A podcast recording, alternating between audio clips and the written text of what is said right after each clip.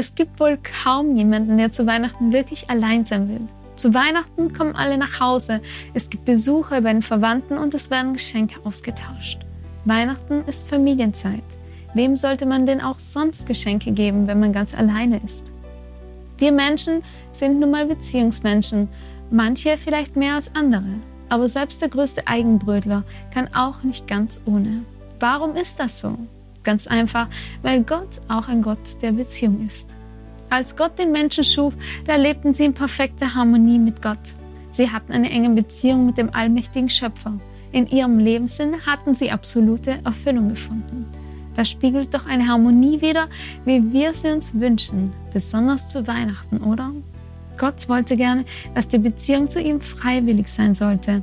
Er wollte niemanden zur Liebe zwingen.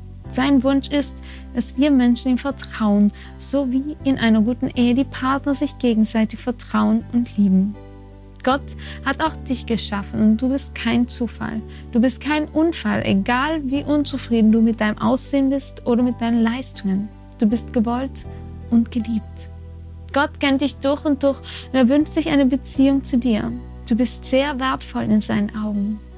Wenn so ein Mensch über uns denken würde, dann würden wir uns wahrscheinlich ganz schön geschmeichelt fühlen und auch mit hoher Sicherheit positiv darauf reagieren.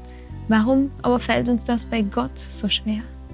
Und wie kommt es, dass wir diese Beziehung zu Gott verloren haben? Woher kommen all die Kriege und all der Streit in unserer Welt? All die bissigen Bemerkungen und die Momente, wo die gute Stimmung an Weihnachten auf einmal kippt. Das alles erfährst du in unserem Adventskalender und auch, was für eine Lösung es dafür gibt. Abonniere also unseren Kanal und wenn dir unsere Videos gefallen haben, dann teile sie doch mit einem Freund.